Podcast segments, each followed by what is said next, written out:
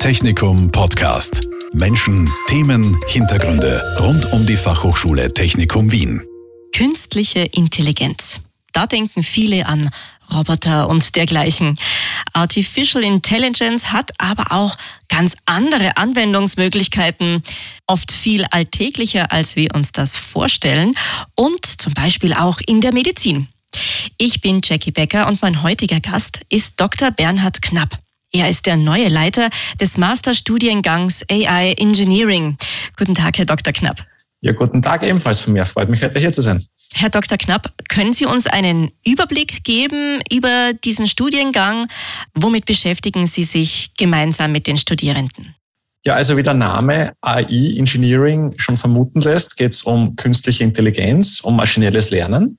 Und dabei hat der Studiengang zwei Schwerpunkte. Der erste ist Game Engineering. Da geht es darum, wie kann man mit Hilfe von künstlicher Intelligenz auch Computerspiele bauen, also Gegner in Computerspielen. Ganz aktuell ist jetzt zum Beispiel Google DeepMind hat eine StarCraft AI rausgebracht. StarCraft, das ist so ein Computerspiel, das ist sehr populär. Und diese künstliche Intelligenz, die der Google entwickelt hat, die schlägt die top menschlichen Spieler weltweit problemlos mit 5 zu 0. Ja, und das war ein großer Durchbruch. Das ist ungefähr so wie vor vielen, vielen Jahren, wo Schach erstmals ein Computer den menschlichen Weltchampion besiegt hat. Nur muss man sich halt vorstellen, dass StarCraft ist einfach viel, viel, viel komplexer. Und jetzt erst vor ungefähr einem Jahr, eineinhalb Jahren hat Google so eine AI entwickelt und das wäre so ein typisches Feld, in welche Richtung dieser Studiengang gehen kann mit der Vertiefung Game Engineering. Alternativ zu Game Engineering gibt es aber auch noch AI Technology. Und da geht es eben dann nicht so um Computerspiele, sondern da geht es eher generell. Also wie kann man künstliche Intelligenz verwenden, um Bilder zu erkennen, zu klassifizieren, Videos vielleicht, aber auch Ton und menschliche Sprache. Also wie kann man menschliche Sprache verstehen einerseits oder auch wie kann man sie produzieren mit Hilfe von künstlicher Intelligenz. Und dementsprechend bilden diese beiden Studiengänge eigentlich eine schöne Einheit. Also so dieser eine Studiengang mit den zwei Vertiefungen eine schöne Einheit. Und ähm, ja, es sind beides eigentlich relativ technische Vertiefungen. Ja, es ist sicher kein leichtes Studium, es ist ein sehr herausforderndes Studium, wo es viel um Informatik, viel um Statistik, viel um maschinelles Lernen geht. Und ist es dann so, dass die Studierenden wählen zwischen dem einen und dem anderen Zweig oder beinhaltet der Studiengang beides? Nein, man muss sich aussuchen am Anfang. Ja, also es kriegen alle Studierenden kriegen immer die gleichen Grundlagen am Anfang über maschinelles Lernen, also Supervised Learning, Unsupervised Learning, und wie funktioniert sowas prinzipiell? Und dann geht's rein in die Vertiefung. Da kann man dann in jedem Semester gibt's dann Blöcke zum Auswählen, ob eher in Richtung Game oder in Richtung AI Technology. Wobei man muss sich am Anfang einmal entscheiden und dann fährt man diese Schiene bis zum Ende. Was muss man denn für Voraussetzungen mitbringen, wenn man diesen Studiengang belegen möchte? Ja, also man muss relativ viel eigentlich mitbringen. Das merkt man auch bei den Aufnahmetests. Ja, also wir prüfen, ob ähm, Fähigkeit zu programmieren, Algorithmen und Datenstrukturen, Software Engineering, äh, Statistik, Computergrafik. Also das geht in viele, viele verschiedene Richtungen. Und da braucht man schon aus Bachelorstudium, also im Idealfall Informatikstudium, wobei wir sind da auch relativ offen. Das haben wir jetzt eh vor kurzem diskutiert. Also nachdem ich lange Jahre im Ausland auch war, bin ich da mehr im angloamerikanischen System. Also wir lassen auch Leute zu, wo die Zugangsvoraussetzungen jetzt nicht so hundertprozentig sind. Die dürfen zum Aufnahmetest antreten und wenn sie es können, dann werden sie zugelassen. Ja, für mich ist das einfach viel relevanter als eine formale Qualifikation, was Leute wirklich können. In Ihrem bisherigen Berufsleben haben Sie sich mit künstlicher Intelligenz äh, schon, schon lange beschäftigt, allerdings äh, in einem speziellen Anwendungsgebiet, nämlich in der Medizin bzw. Biologie. Können Sie uns da ein bisschen erzählen, woran Sie da geforscht haben, ganz genau?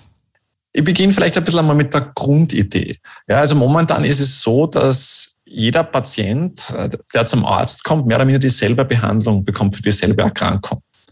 Nur reflektiert das nicht die Realität wieder, weil wir sind alle verschieden. Ja, keine zwei Menschen auf dem Planeten sind exakt dasselbe. Wir sind kodiert über unsere DNA und ähm, die gibt uns unsere Eigenschaften, zumindest zum Teil. Und wenn es jetzt um spezielle Erkrankungen gibt, wäre es eigentlich sinnvoll, dass man im Rahmen einer Präzisionsmedizin ist das Schlagwort daher, pro Patient jeweils eine spezifische Behandlung durchführt. Und speziell interessant ist es im Bereich der Krebstherapie zum Beispiel. Ein Brusttumor ist ja nicht immer dasselbe. Ja, da gibt es ja ganz unterschiedliche Typen.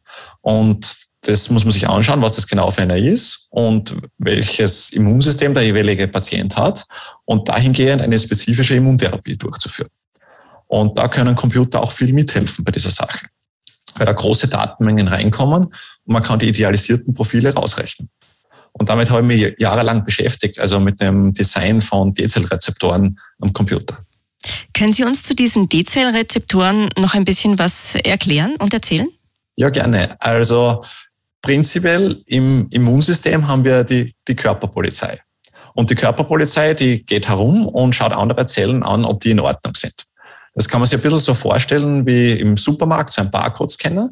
Da kommt von der einen Seite kommt der T-Zellrezeptor, von der anderen Seite die andere Zelle und die gehen aufeinander und dann geht's dann piep. Ja? Und je nachdem, ob das jetzt was Böses ist oder was nicht, passiert im Immunsystem eine Reaktion.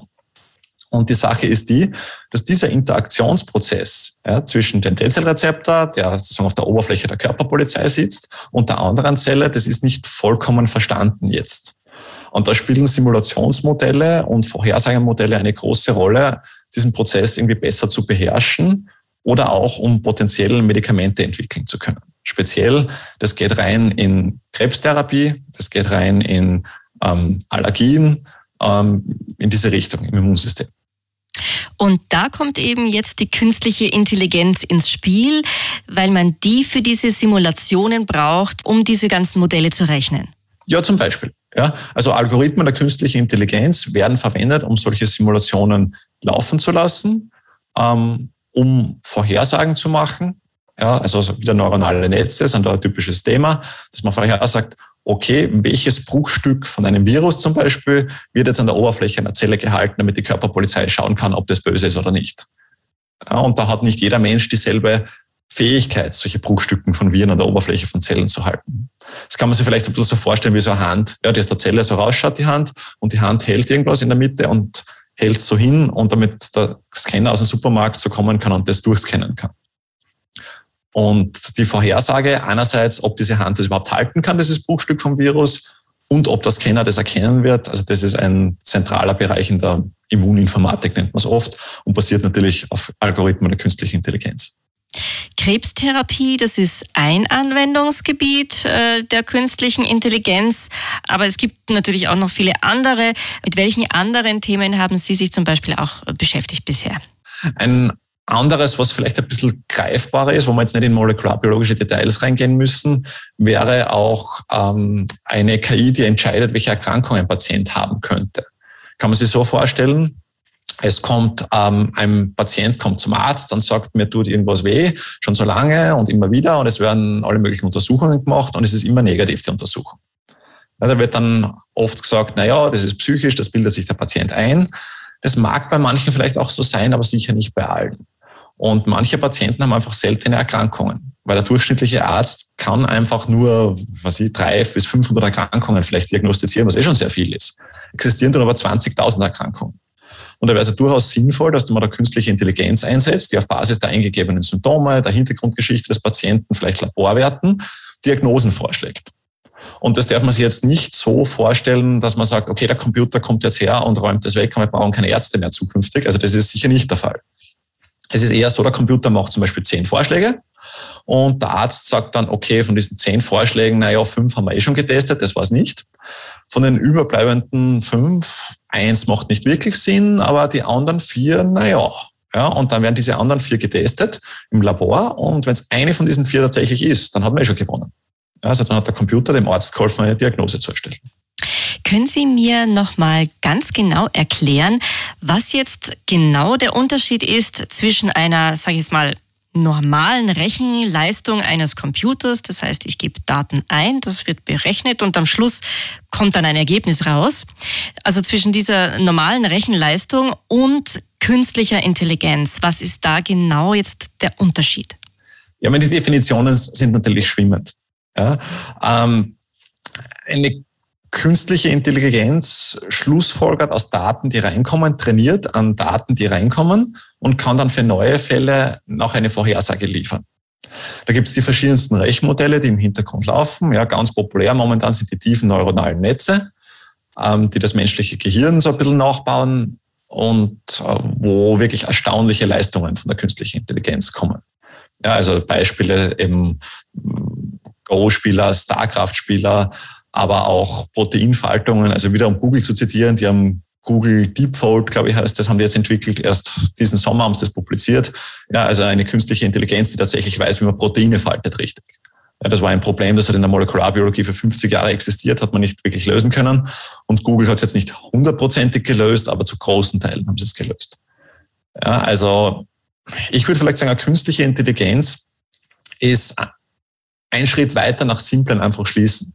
Ja, und wenn man nicht einfach nur sagt, äh, wenn der Patient schwerer aus so und so viel Kilos ist, dann hat er Übergewicht, das ist simpel. Ja, aber wenn man da wirklich komplexe Sachen reinladet, große Datenmengen und aus diesen großen Datenmengen neue Schlüsse zieht, dann redet man von künstlicher Intelligenz. Wobei, wenn Sie durch die Literatur durchgehen, werden Sie wahrscheinlich viele, viele verschiedene Definitionen von künstlicher Intelligenz finden. Jetzt haben wir ja schon einiges über Ihre bisherigen Forschungen erfahren. Weil Sie aber jetzt ganz neu an der Fachhochschule sind, würde ich Sie bitten, erzählen Sie uns doch noch ein bisschen mehr über sich selber, über Ihren Werdegang und was so Ihre Stationen waren bisher. Ja, also ich bin schon relativ viel herumgekommen. Ja, also ursprünglich studiert habe ich in Hagenberg an der FH in, in Oberösterreich Bioinformatik. Ähm, bin dann nachher nach Wien gegangen, um dort meine Dissertation zu schreiben. Das war auf der Medizinischen Universität Wien. Ähm, nach der Dissertation bin ich noch dort geblieben, einige Jahre, und habe mich auch habilitiert an der Medizinischen Universität. Allerdings habe ich dann irgendwann beschlossen, nach der Habil, also auf Dauer ist es nichts für mich und ich will noch ein bisschen was sehen von der weiten Welt. Und bin dann nach Großbritannien, nach Oxford gegangen und war dann an der Universität für insgesamt vier Jahre tätig, am Statistik- und am Informatikinstitut und habe mich dort eben viel mit Proteinen, mit Proteinfaltungen, mit Vorhersagen von Proteininteraktionen im Immunsystem beschäftigt.